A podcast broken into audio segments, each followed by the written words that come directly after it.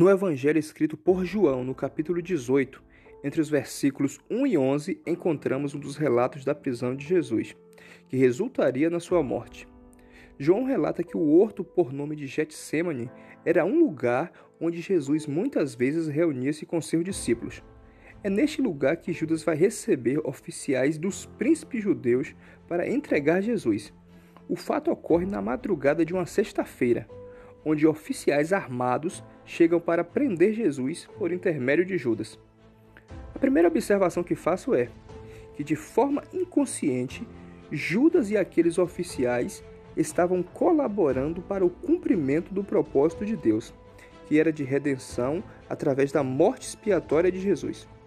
Como disse um filósofo cristão, Satanás é o cão de Deus, ou seja, todos cooperam para que a vontade divina seja realizada. Em segundo lugar, Jesus tinha conhecimento de tudo o que estava acontecendo.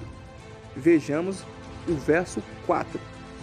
Sabendo, pois, Jesus todas as coisas que sobre ele havia de vir, adiantou-se e disse-lhes: A quem buscais? Neste momento, diante desta pergunta do Mestre, eu faço algumas indagações. É bem verdade que o motivo para aqueles homens irem em busca de Jesus não era dos melhores. Eles estavam tramando a sua morte.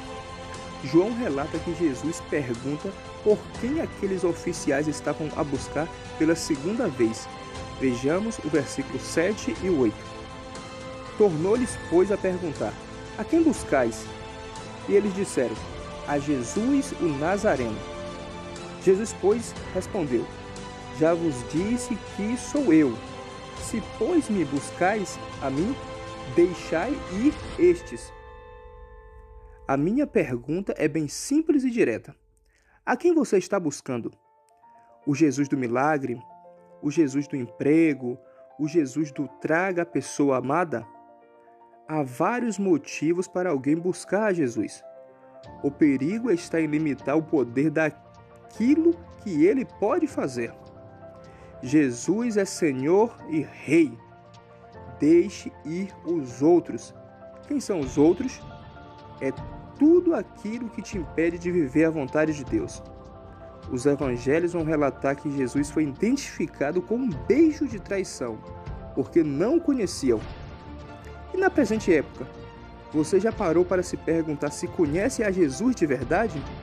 A resposta para esta pergunta pode te fazer ficar mais exigente, no bom sentido, é claro. João fala no capítulo 1 deste mesmo livro, deste mesmo evangelho, que Jesus é a palavra e esta palavra habita entre nós. E você? Já conhece a Jesus?